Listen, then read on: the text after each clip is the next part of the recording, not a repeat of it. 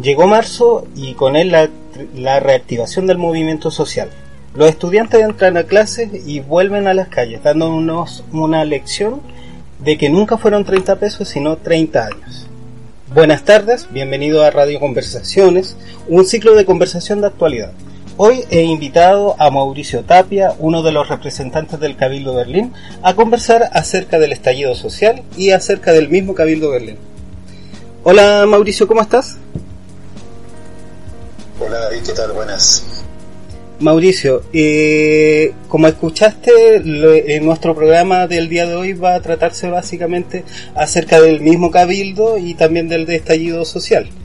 Ya, quisiera preguntarte como para hacer una introducción, ¿cuál ha sido la como la percepción del estallido social en el exterior?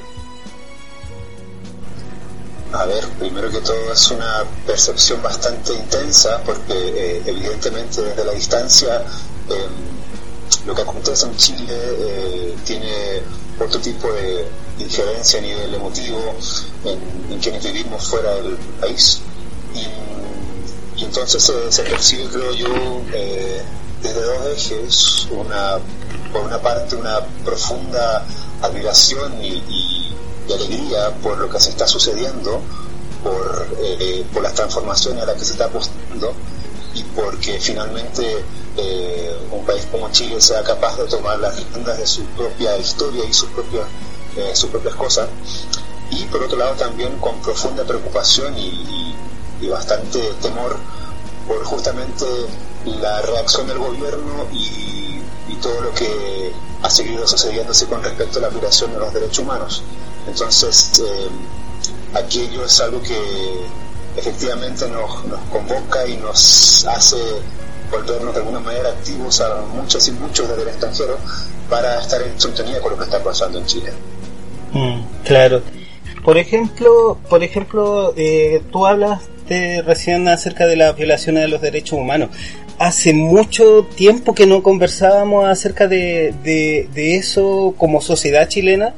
Eh, de un tiempo de un tiempo contemporáneo. Nuestros contemporáneos no vivieron la represión como la está viviendo actualmente. La necesidad de la primera línea la necesidad de, de incluso protegerse de los balines que haya como, como una cierta instrucción para salir a la calle, ya es como que eso se veía que en los años 70, en los 80, y es como llegar y recibir como un golpe a la realidad de que esta historia prácticamente se está repitiendo. Sí, de alguna manera coincido con lo que, con lo que tú señalas. Eh, por otra parte, también hay que olvidar de que cuando nos referimos a derechos humanos, eh, son bastante variados y diferentes en cuanto a los derechos de primera, segunda, tercera generación y Chile incluso más anterior a, a lo que se viene sucediendo después del 15 de octubre. Eh, también ha vivido periodos de, de, violación a los derechos humanos, en lo que compete también a cuestiones vinculadas a los derechos a un medio ambiente, derecho a una representación, eh, derecho a una salud, eh, educación. Entonces, de alguna manera, eh, lo que acontece a fin del 2019 eh, comienza a agudizarse aún más esa, esa manera del Estado chileno, eh, donde se pasan a llevar eh, todo tipo de derechos humanos, desde la primera, segunda y tercera generación. Entonces, precisamente, para muchas generaciones que, que, vivieron lo que pasó en los 70 y la dictadura, justamente vienen a, a, percibir todo esto como una especie de, de, segunda parte de una muy mala película, donde comienzan a aparecerse bastante los actuales de, de la policía, del ejército y del Estado, por supuesto. Entonces, eh, sí coincido con eso y, y de alguna manera eh, es algo que, que, algunos no se esperaban que, que, que, actuase el gobierno de esa, de esa manera tan cruenta y tan, tan rotunda. Mm, claro.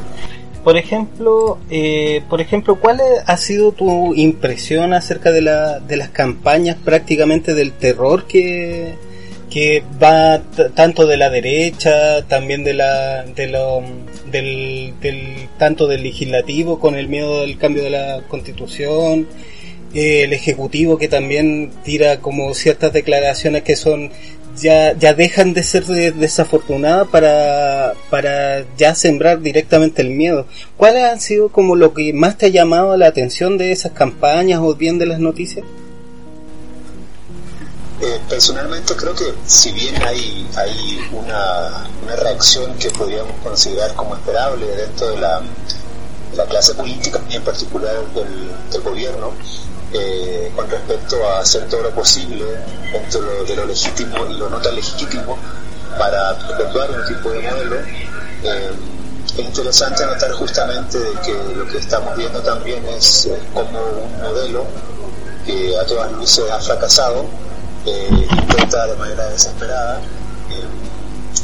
permanecer y de alguna manera acomodarse a lo que a lo que justamente a lo contrario que está, que está proponiendo la gran mayoría de las, eh, de las movilizaciones sociales y de los movimientos sociales particulares. Entonces a mí me parece por un lado de que es una reacción bastante esperable, eh, incluso esas campañas del terror que tú mencionas, pero por otro lado eh, eso también no, no, nos deja, digamos, eh, claridad para, para entender justamente de que hay una parte eh, no menor, importante, pero no, no mayoritaria de los chilenos que, que, justamente no quiere esos cambios, pero que otra parte mayoritaria y bastante amplia y, y transversal está justamente con lo contrario.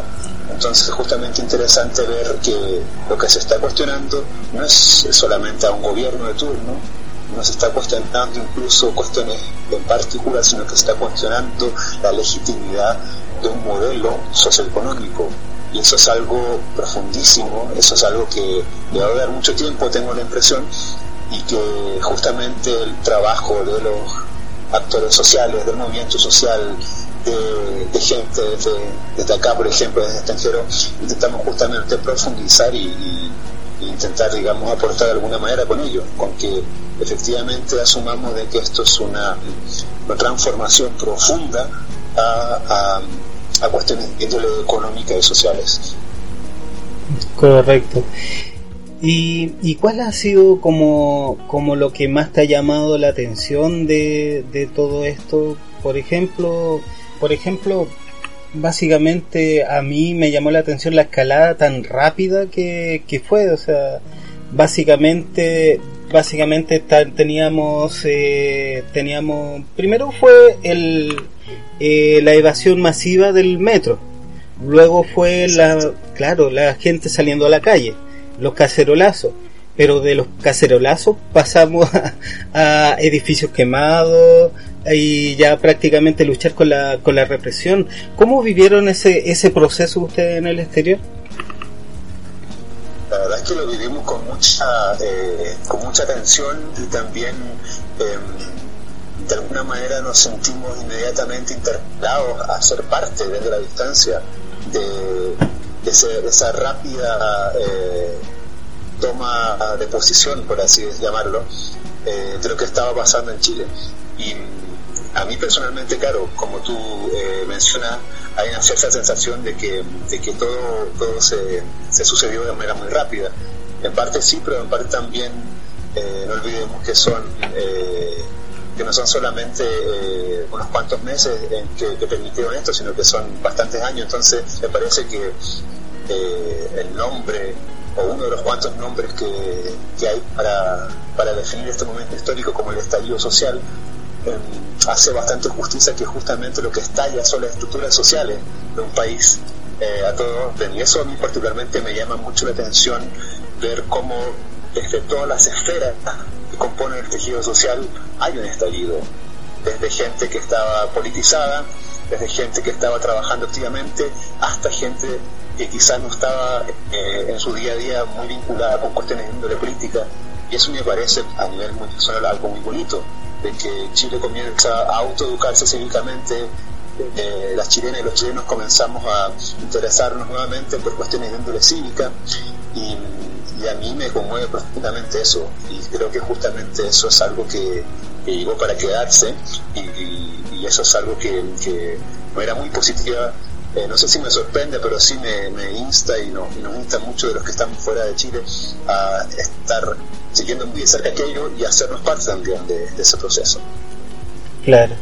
Sí, o sea, eh, hay que tomar en cuenta de que ya no hay como un pie atrás y es, tienes razón a lo que dices que hay como como como ya todos tenemos un bando y un bando comprometido tanto tanto a nivel interno de saber cuál cuál es tu tu bando ya es como una parte y el hecho de, educarse y, y, ver qué podemos colaborar de hecho era, algo que incluso no se veía hace tanto. Yo a veces puedo recordar claro yo a veces puedo recordar por ejemplo documentales como la batalla de Chile donde donde había cada, cada poblador cada gente que pillaba ahí en la calle tenía un bando y tenía una opinión acerca de, de lo que estaba pasando eso como que me, que esa nueva conciencia o bien una, una, mm, traer de vuelta una conciencia dormida es algo que me llama la atención y algo que ya no creo que haya un paso atrás.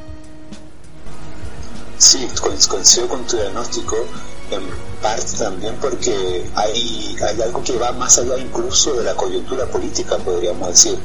Yo lo entiendo como que Justamente a propósito de la pregunta que hacías hace un momento, la, percepción, por ejemplo, de las campañas de apruebo, rechazo o las campañas del terror que tú, que tú llamabas, eh, precisamente hay una manera y una gran parte de las ciudadanas y ciudadanos eh, a nivel transversal que entienden que, de que no se trata tan solo de eso. O sea, lo que va a pasar eh, a fines de abril con este plebiscito de entrada que se llama, eh, es solamente un momento importante, pero un momento de las muchas transformaciones que se tienen que venir y de los muchos hitos, digamos, cívicos y populares que se vienen.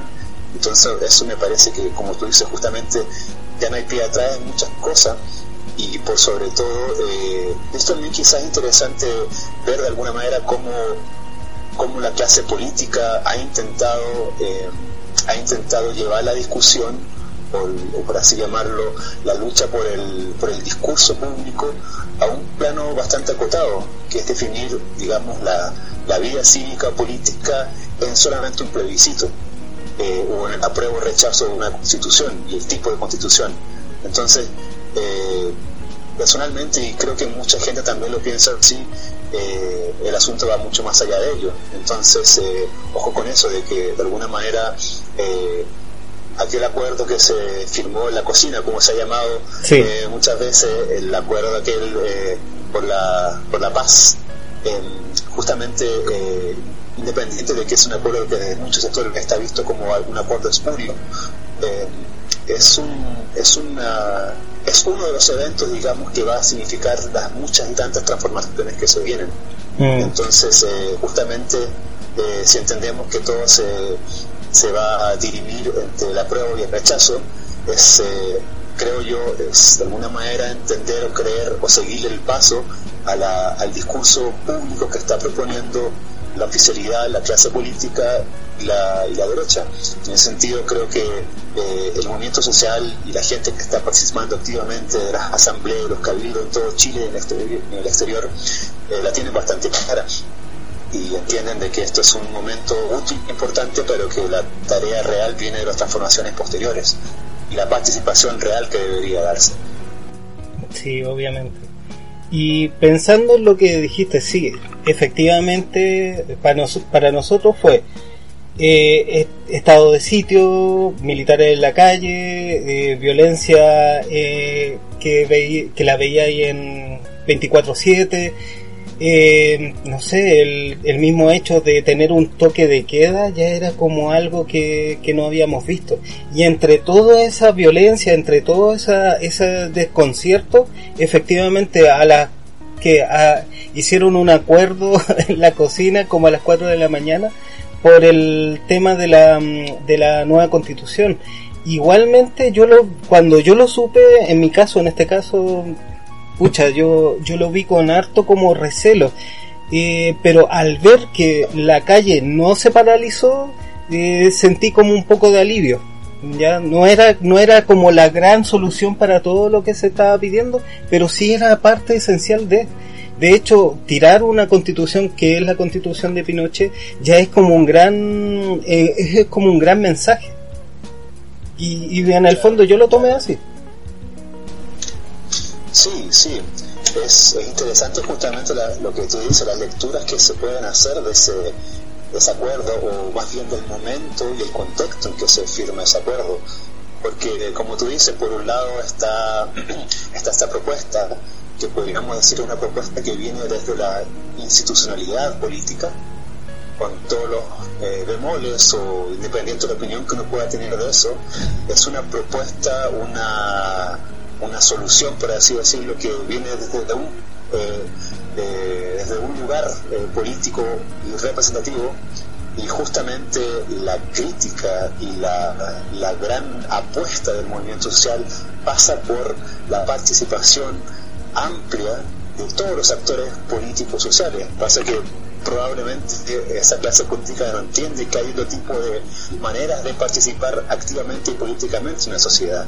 Entonces, eh, justamente lo que, como lo que tú dices, lo que la calle sigue, hablando, la calle sigue movilizándose, eh, las asambleas en diferentes barrios, comunas y ciudades del país y fuera del país no hacen más que sumar en muchos casos, generar discusión,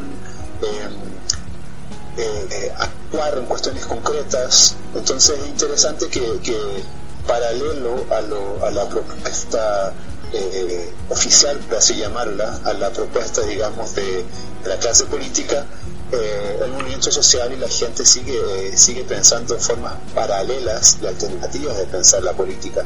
Y a nivel personal, creo que justamente en ello se fundamenta y se basa una gran parte de este estallido social. Estamos empezando a pensar lo político como algo diferente, algo que excede y supera las condiciones de representatividad que, nos entrega, por ejemplo, eh, la, clase política y la, la vida política que tiene Chile.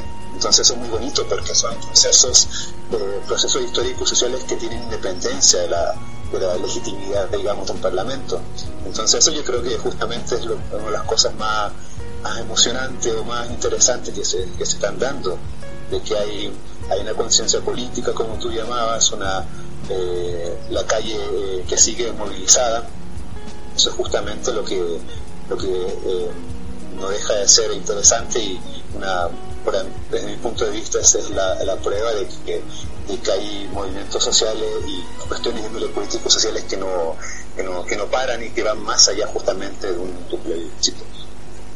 Sí. Eh, Mauricio, ¿te parece si hacemos una pausa y luego volvemos con el siguiente segmento? Por supuesto.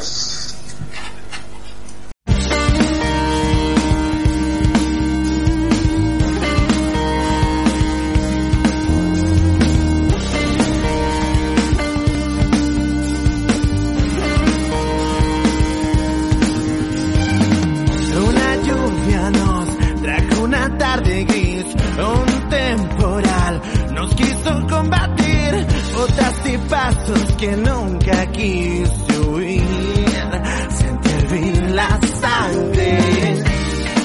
Y no hay culpa al despedirse por lo nuestro, por la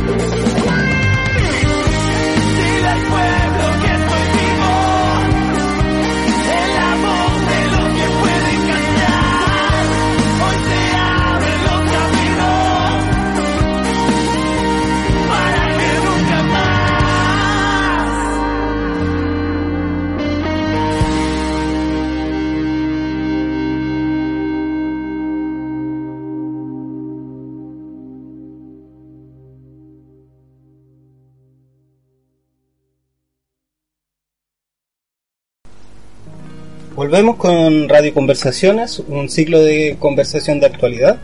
Seguimos conversando con Mauricio eh, acerca del Cabildo Berlín. Mauricio, ¿está ahí? Sí, sí que estoy atentísimo escuchándote. Mauricio, eh, en este segmento quisiera abarcar más, más que nada eh, acerca del mismo cabildo, cómo se forma, que, cuál fue la, la, necesidad que lo impulsó a formar ya el cabildo Berlín. La verdad es que, que Cabildo Berlín se forma de alguna manera eh, casi a la par y por los mismos motivos que se han formado todos los cabildos y asambleas eh, dentro de Chile. Eh, viene a, a, ser la expresión de, de las ganas enormes de participar de alguna manera políticamente y activamente a nivel cívico y ciudadano eh, y a vincularnos también con lo que estaba pasando en Chile. Entonces es interesante que no tan solo en Berlín, sino que en otras ciudades de Alemania y también en otras ciudades de Europa o de todo el mundo en realidad, eh, comienzan a, a multiplicarse esta, esta iniciativa o este tipo de iniciativas. Entonces en el caso nuestro, eh, justamente después, del, después de octubre, después de mediados de octubre, comenzamos a seguir con mucha atención lo que está pasando en Chile y casi por una reacción súper, me imagino, súper eh, de la guata, súper emocional, comenzamos a preguntarnos entre gente que ni siquiera mucho de, nosotros nos conocíamos unos con otros, sino que a través de las redes sociales, y comenzamos a decir, bueno, hay que hacer algo, ¿qué podemos hacer desde acá? Y, y eh, comenzamos a armar algunas marchas, algunas, algunas eh, manifestaciones, en este caso aquí en Berlín hicimos dos concentraciones que eh, tuvieron una convocatoria eh, que no era, no era común eh, dentro de las convocatorias que solían haber de chilenos. Entonces eh, comenzamos a notar que había una, una, cantidad importante de gente que estaba ávida de esto, de este encuentro, de este reencuentro de alguna manera. Y, ya mm, no llevábamos un mes desde que comenzó el estallido social y ya estábamos organizando eh, una primera convocatoria para hacer un cabildo acá. Y después de esa fecha comenzamos a muchos a conocernos unos con otros, unas con otras, y, finalmente darnos cuenta de que, de que habemos un grupo bastante amplio, eh, que, que, tenemos ganas de, trabajar eh, desde acá para, para, principalmente apoyar el movimiento social en Chile. Entonces, eh, ya una vez avanzado esas primeras semanas de, reconocimiento y de, y de verdad que a un nivel ya un poco más eh, humano, por así decirlo, eh, es, era y sigue siendo muy bonito el hecho de, de reencontrarse con, con, compatriotas, eh, con, con, una, digamos, transversalidad etaria, incluso a nivel, eh, a nivel político también bastante amplia. Entonces eso, eh, eso es lo que, como decía un comienzo, es una especie de, de reacción bastante emparentada con, con, lo que ha pasado en Chile también, con los cabildos de asamblea que se han formulado. Sí. Y en base a esas discusiones con, con las mismas reuniones de los cabildos, ¿qué, qué conclusiones han sacado eh, de sus sesiones, por ejemplo? La verdad es que es una pregunta súper eh, super compleja de responder en, en, dos palabras, porque, claro, finalmente son tantas cosas, tantos procesos los que están andando. Entonces, primero, no sé si sería una conclusión aquello, pero sí una cosa que, digamos, sacamos el limpio de eso, es comenzar a trabajar de manera un poco más articulada y, por ejemplo, definirlo, eh, qué, es lo que, es lo que somos, qué estamos haciendo, y ahí eh, se vuelve súper importante entendernos como una organización autoconvocada, por ejemplo, pluricultural, multiétnica, plurinacional y feminista, y de, de, alguna manera de personas que han nacido, que son residentes en Chile, o que han sido residentes, o que tengan algún tipo de conexión con lo que se conoce como el territorio chileno. Entonces, eh, esa amplitud es una conclusión también de darnos cuenta de que, de que habemos un somos uno, un, grupo de gente que tiene diferentes perfiles de historia de vida y también de intenciones. Entonces, eh, eso es una primera conclusión, podríamos decir. Y las, una segunda conclusión es que se vuelve súper imperioso juntarnos eh, regularmente o, o, cada cierto tiempo para justamente eh, comenzar a establecer em, instancias de discusión cívica, de autoeducación cívica, podríamos decir. Entonces, ya llevamos alrededor de seis cabildos que hemos, que hemos organizado desde, desde la fecha que comenzaron las movilizaciones. Y, en ese sentido, cada cabildo se vuelve importante, interesante y con mucha asistencia, alrededor de 200 personas en las primeras ocasiones.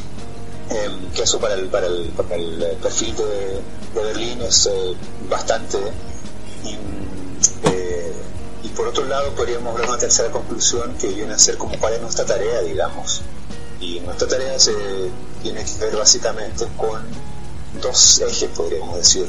Uno, el hacer público y hacer, eh, hacer, eh, hacer conocido, por así decirlo, en este caso dentro de Berlín o Alemania, de todo lo que está pasando en Chile. Entonces tenemos una, una labor súper importante de difusión en la ciudadanía alemana, en la clase política alemana, de lo que está pasando en Chile, y por otro lado una labor de apoyo a las organizaciones sociales y al movimiento social eh, desde acá, desde el extranjero. Entonces, esas serían de alguna manera las, las múltiples conclusiones que hemos, que hemos eh, sacado de todo lo que está pasando. Por eso te decía que es re difícil, eh, claro, responder en, en un, par de, respuestas. Sí.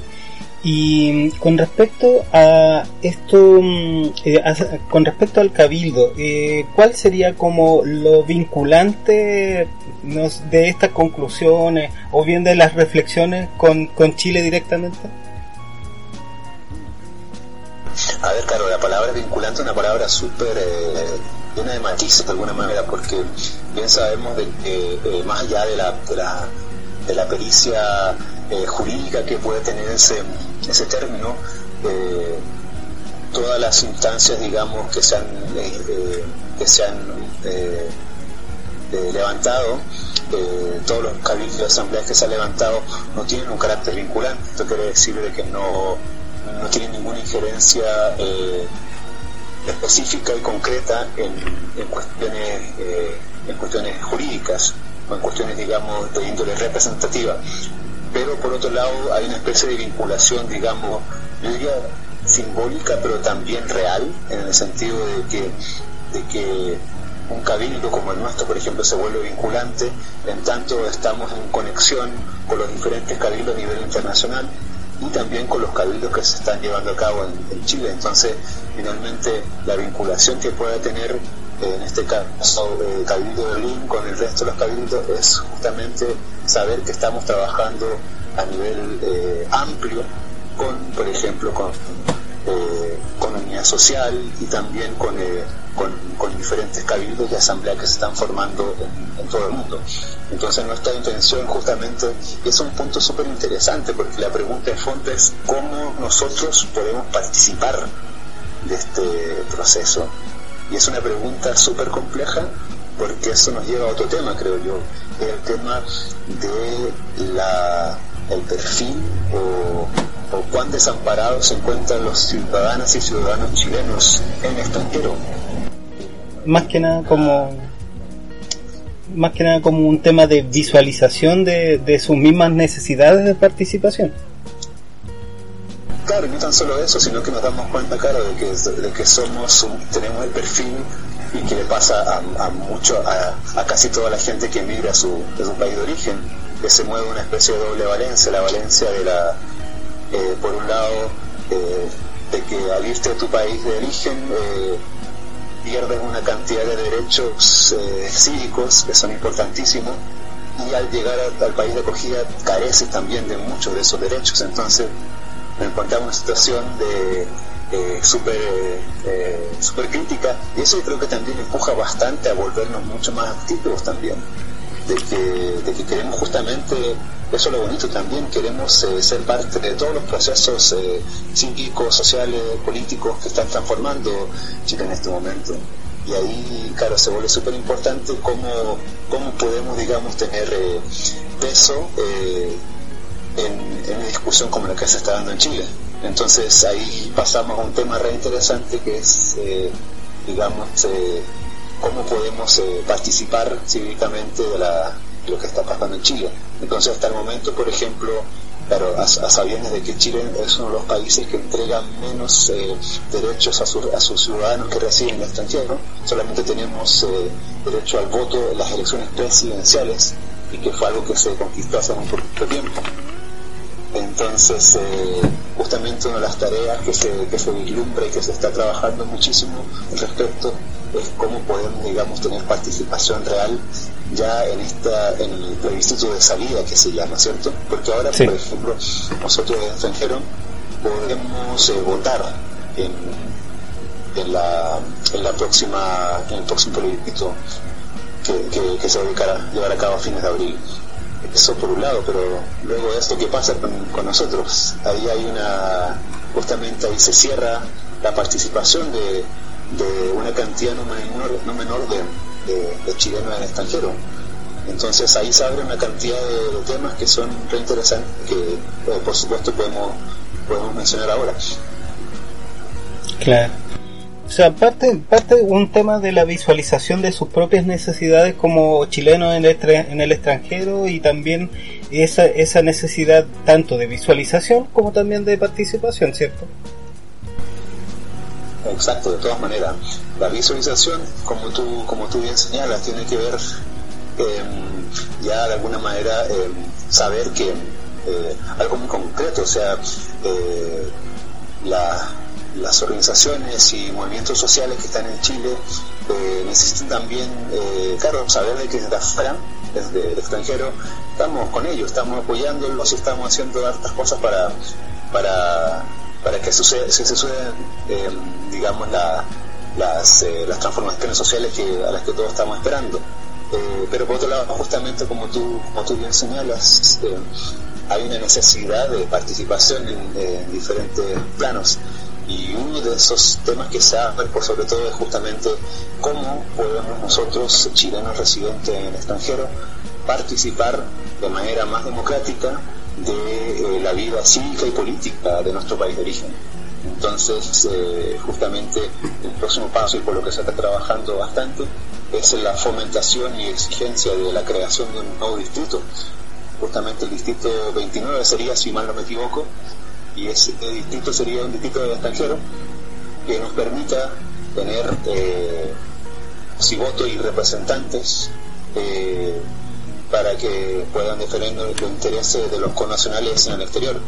Y eso es algo que quizás, claro, en nuestra vida cívica tan, tan precaria y pauperizada que, que hemos vivido en los últimos 30 años, pero los distritos en el extranjero no son ninguna novedad. Países tan disímiles como Italia, Colombia, España, eh, eh, cuentan con esa modalidad.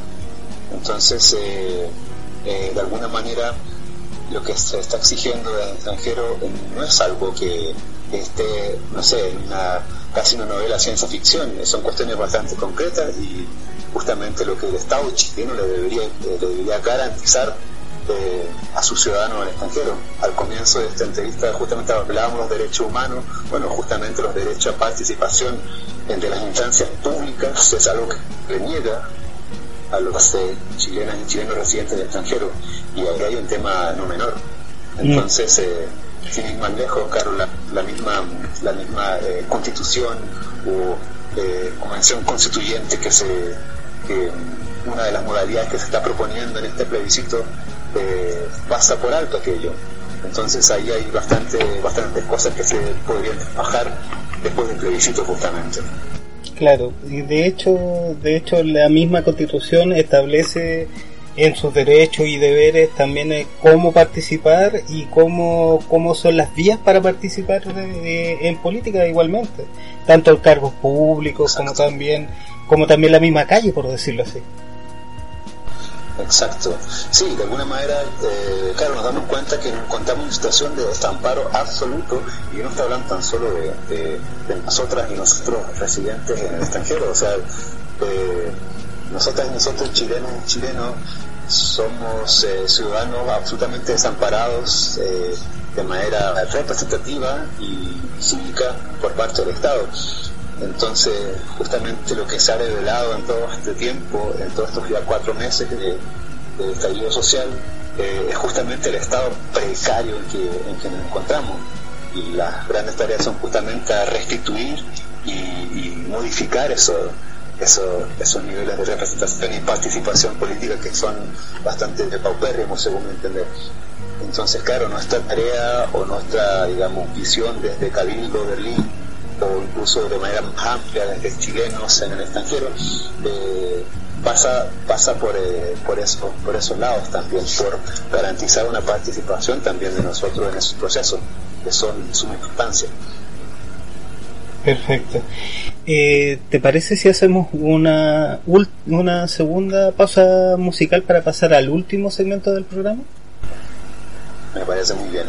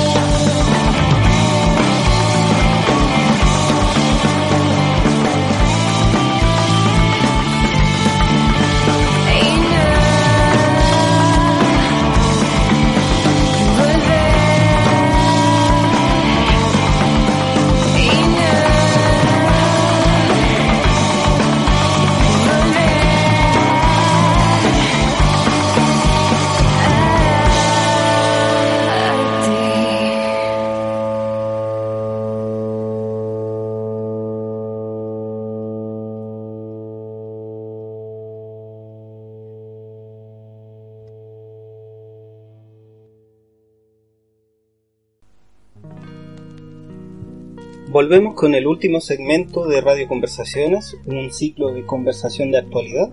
Seguimos conversando eh, con Mauricio, parte del Cabildo Berlín. Eh, y para finalizar este segmento, Mauricio, quisiera consultarte lo siguiente. Eh, ¿Cómo ves o, cómo ves el final de todas esta, estas manifestaciones, tanto en la calle, tanto en los cabildos? El mismo plebiscito, ¿cuál, cuál sería, qué, como, qué es lo que vislumbra en el futuro de Chile después de todo este movimiento social? A ver, a mí me parece que esto va para largo, primero que todo. Como conversábamos hace un momento, eh, claro, este, este hito del plebiscito y de la decisión por una constitución o no, por una nueva constitución o no, es, eh, solamente un, aspecto de, todo lo que está pasando y todo lo que se vive. Entonces, eh, en primer lugar, eh, claro, esto se viene para largo, creo yo, o, o las cosas que están pasando se dan para largo porque justamente es tanto lo que, lo que tiene que modificarse, es tanto lo que se tiene que cambiar a nivel cívico, jurídico, político, representativo, que, justamente esto ya es algo que, que, para quedarse primero que todo, eh, algo que va a tener largo aliento y justamente las movilizaciones y las manifestaciones eh, creo que se hacen súper imperiosas porque es la manera que históricamente ha tenido el pueblo chileno de de transformar y de modificar eh, eh, cuestiones de política, sabiendo de que bueno, la historia de, Chile es una historia eh, llena de, abusos en muchos aspectos, y si hablamos mucho más al fondo, todo lo que tiene que ver con, justamente con la creación del Estado-Nación chileno, un Estado tremendamente violento que se, que se instala por sobre las comunidades originarias, por sobre todo, y que edifica su, su, su destino político eh, en base a, ciertas élites. Entonces justamente están, están en juego muchas cosas, creo yo. Y las manifestaciones son tan importantes y necesarias porque son las únicas, a entender, que, pueden llevar, llevar adelante las transformaciones que se están exigiendo.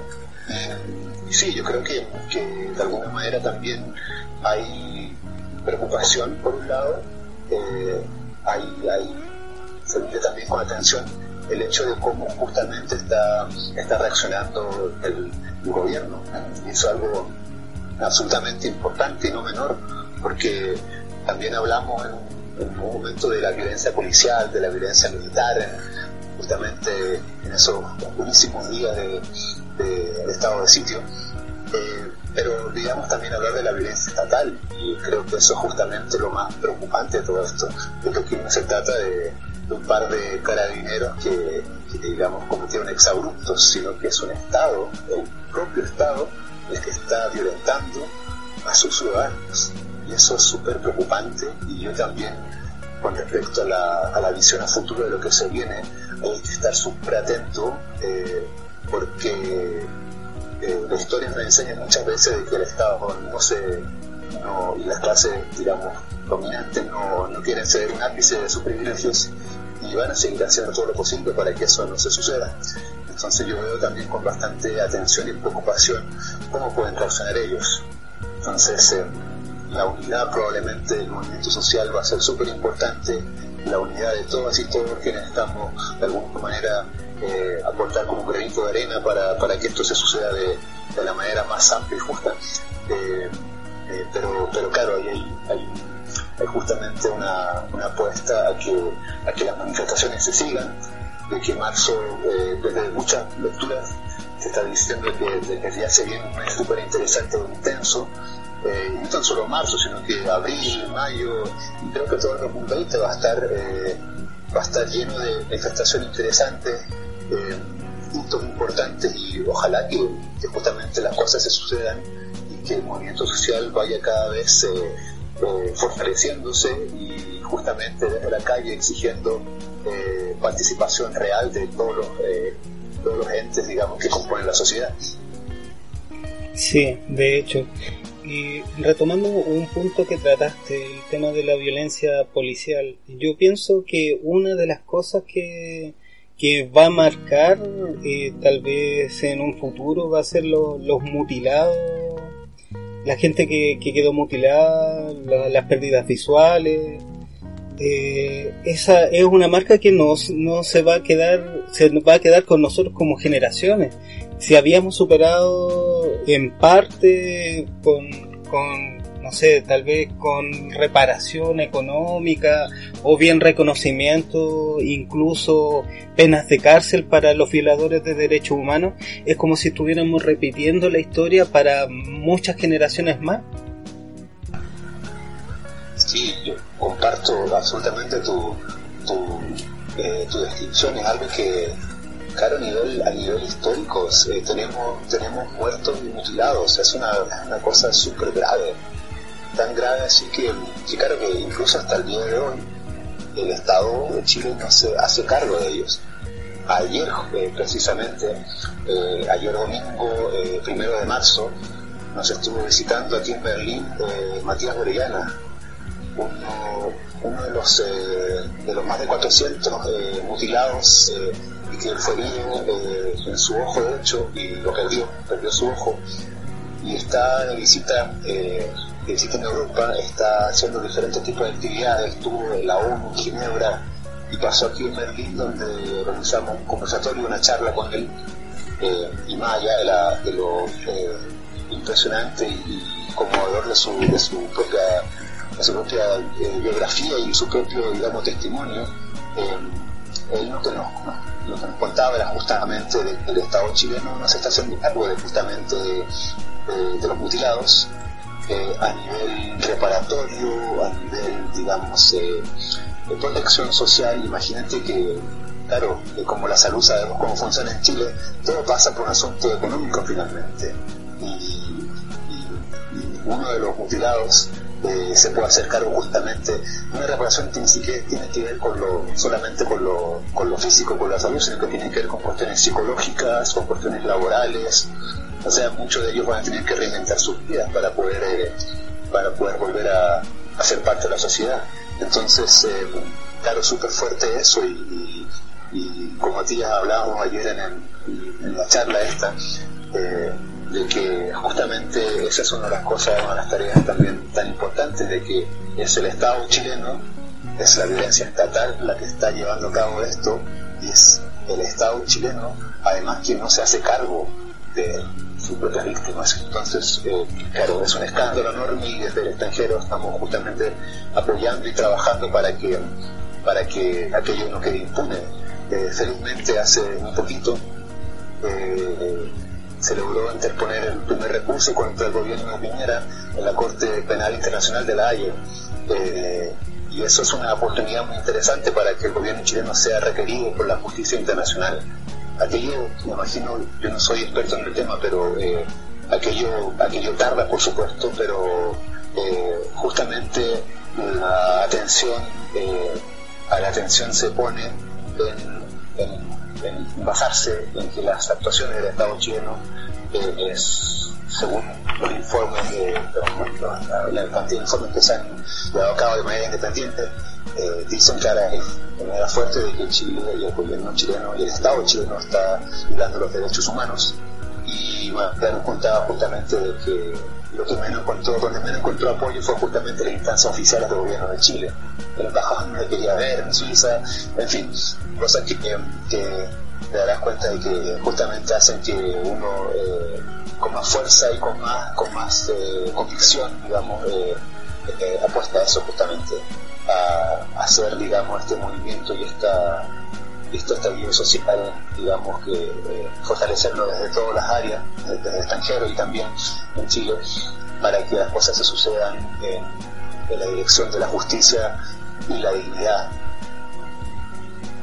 Claro. De hecho, de hecho, estaba pensando incluso la, la dignidad, eh, que es un tema que, que ha vuelto a, hacer ser tema prácticamente, que la dignidad en la salud, la dignidad en las pensiones, en la educación, que, que una de las consignas es que hasta que la dignidad se haga costumbre. ¿Cómo, cómo llegamos a esa, en estos meses, cómo llegamos a esa conclusión, a esa demanda? y eso, que la dignidad se haga costumbre, tiene que ser como, como algo que no era necesario pedirlo porque era tan obvio. Exacto, exacto. Sí, yo lo, yo lo veo así también, como tú dices, como ya en, en, mucha, en, muchos, eh, en muchas instancias se ha señalado, no puede haber paz sin justicia social. Y no hay justicia social en Chile porque no hay dignidad en muchos aspectos de la sociedad chilena.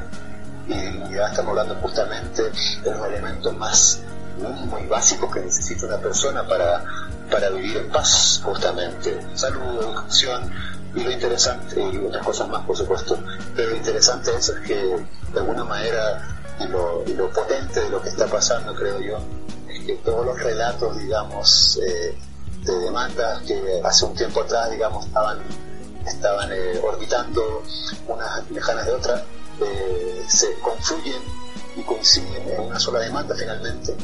Y dentro de ella pasa por entender que hay una hay una legitimidad, o perdón, hay una legalidad, digamos, constitucional de que no permite eso justamente, de que, de que hay algo así como una estructura político-jurídica que no permite eso y que, y que es así imperioso modificarla. Entonces por eso yo entiendo de que lo que se viene en, el plebiscito próximo es de suma importancia, pero tanto más importante que eso son todo con toda la presión y todas las luchas de, de verdadera representatividad que propone el movimiento social. Entonces, claro, hasta el tema también, por supuesto, de, quiénes van a ser los, eh, los representantes, digamos, para esa futura eh, convención constituyente. Y eso ya es un tema también súper complejo porque ahí eh, hay mucha desconfianza también de lo que, de lo que pueda pasar ahí. Sí, de hecho, pero, ¿sabes? Eh, ya como lo habíamos conversado, no hay un paso atrás. Eh, la sociedad chilena cambió y cambió para siempre. Incluso la misma violencia también nos cambió para siempre y, nada, yo pienso que, que de ahora solamente queda, queda no queda solamente quedar de espectador de los cambios, sino que no se nos devolvió la mano que nosotros también podemos ser eje de los cambios y, y artífices, artífices de los mismos. Y eso, ya con ese poder, eh, ya no hay un paso atrás. Exactamente. Sí, sí, finalmente yo creo que, como tú bien señalas, eh, no hay un paso atrás. Eh, hay muchas cosas que se han ganado. Hay una convicción potentísima, creo yo, que se ha ganado, que tiene que ver con, cómo yo me siento parte también de esto, lo transversal también eh, que, sustenta eh, todas las iniciativas eh, cívicas, sociales, cabildares o asambleísticas que se están dando en todas partes. Y, eso no, no, se pierde, no se pierde, yo estoy también con, con esa confianza. Y justamente por lo mismo el, trabajo que queda es enorme, es largo y, creo que tiene que ser así también, porque justamente lo que tenemos que, modificar, dar mucha habla también de, una, revolución en la conciencia, ¿cierto? Eh, se, ha mencionado en muchas ocasiones de que, claro, hay algo que, cambió. Efectivamente estuve yo hace eh, durante enero y parte de febrero en Chile visitando, por supuesto, a familias y amigos y, eh, efectivamente se percibe esa, esa especie de cambio de conciencia en muchas cosas. Pero claro, ese cambio de conciencia tiene que concretizarse, tiene que, digamos, direccionar a cuestiones un poco más concretas que tienen que ver cómo nosotros edificamos, digamos, eh, la vida la vida cívica nuestra y, y, lo que, que, nos proteja, digamos, eh, digamos, la estructura del país para ello. Entonces, justamente eh, constitución que, tenemos, una constitución tremendamente legítima por donde se le mire, independiente, de, los contenidos que pueda tener la misma, una constitución, por supuesto, para nada democrática. Eh, es, una, es una constitución que restringe justamente lo que eh, una de las premisas más importantes de este movimiento social, restringe la participación amplia de todos los actores sociales de la sociedad. Entonces, eh, cuando nos damos cuenta de eso, decimos, eh, mira, parece que lleva un buen tiempo en que, en que esto siempre ha sido así y no, no debería ser así. Y eso, como tú dices, creo que esa, esa, ese darse cuenta, esa especie de, epifanía que, ha tenido eh, todo chico, decirse la verdad es que, si no se hacen las cosas no deberían ser así, tenemos que comunicarlo. Aquello es bastante transversal y, y yo me atrevería a pensar justamente eso, de que, de que se vienen largos batallas y largos procesos, digamos, de transformación y de, y de, y de modificación profunda de, justamente esa estructura que tiene Chile. Y, eh, para, eh, complementar aquello, creo que eso no, tan, solo pasa en Chile, es algo a nivel global, lo vemos justamente también en Colombia, lo vemos también en en, el Medio Oriente, lo vemos también eh, en diferentes lugares, eh, en, Europa también, en el buen sentido de que justamente eh, obedece a un sistema socioeconómico, político, que está colapsando, que, está destruyendo el planeta en algún sentido y que la ciudadanía se está movilizando justamente a decir, ¿sabes qué? Esto no, no va por ahí, tenemos que modificarlo de manera drástica y urgente. Entonces, eh, para, para digamos, complementar aquello, es una, imagen a nivel global que, se emparenta bastante con, con, lo que pasa en Chile. Sí, de todas maneras. Para finalizar el programa, yo quiero hacerles a todos una invitación a visitar www.plazaitaliapabajo.cl pueden escuchar nuestros podcasts, incluso este, y también nuestro programa eh, de humor que se llama eh, Buenos Ciudadanos. Y para, final el, para finalizar el programa quisiera invitarte a ti, Mauricio, para que presente el último eh, tema musical de la jornada. Muchas gracias, David. antes de pedirme, quisiera agradecer tu invitación y, el espacio que, que, das para, para justamente conversar de manera amplia y con calma y tiempo cuestiones como esta y, por sobre todo agradecer también el interés eh, tuyo y de ustedes para, para escuchar, eh, digamos, lo que opinamos eh, los chilenos residentes en el extranjero. Nada, alguna canción que, creo que me gusta mucho y creo que tiene bastante que ver con el momento que estamos viviendo, se me viene a la mente Chico Buarque, ese maravilloso cantautor brasileño. Y su canción se llama A pesar de usted, a pesar de usted justamente. Y en alguna parte de la canción creo que dice algo así que, claro, que, que, ese amor reprimido, digamos, que, está dando vueltas, que a pesar de todas estas cosas que están pasando va a ser otro día y vendrán tiempos mejores de alguna manera. Así que nada, eso, esa canción eh, dejaría. Perfecto. Nos despedimos. Muchas gracias Mauricio por por eh, darte el tiempo de participar con nosotros. Y nada, nos quedamos con, el tema. Hasta luego.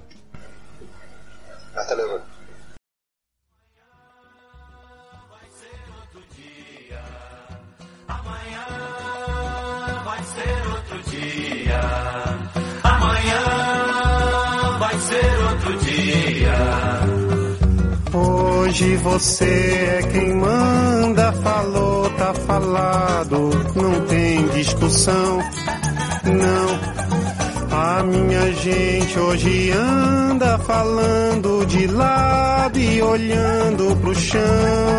Viu você que inventou esse estado, inventou de inventar toda a escuridão. Você que inventou o pecado, esqueceu-se de inventar o perdão. Apesar de você amanhã há de ser outro dia. Eu pergunto a você onde vai se esconder da enorme euforia. Como vai proibir quando o galo insistir em cantar. Água nova brotando e a gente se amando sem parar. Quando chegar o momento, esse meu sofrimento, vou cobrar com juros, juro Todo esse amor reprimido, esse grito contido, este samba no escuro. Inventou a tristeza, ora tem a fineza de desinventar. Você vai pagar e é dobrado cada lágrima rolada nesse meu penar.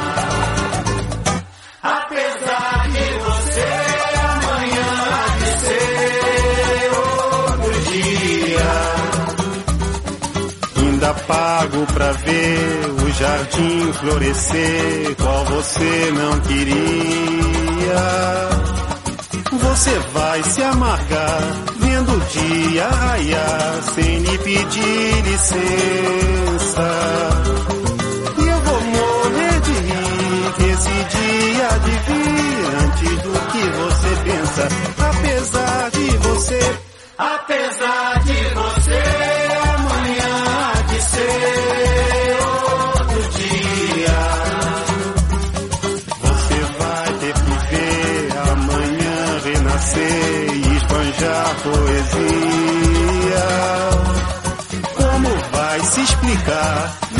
céu clarear? De repente, impunemente, como vai abafar nosso coro a cantar na sua frente? Apesar de você, apesar de você,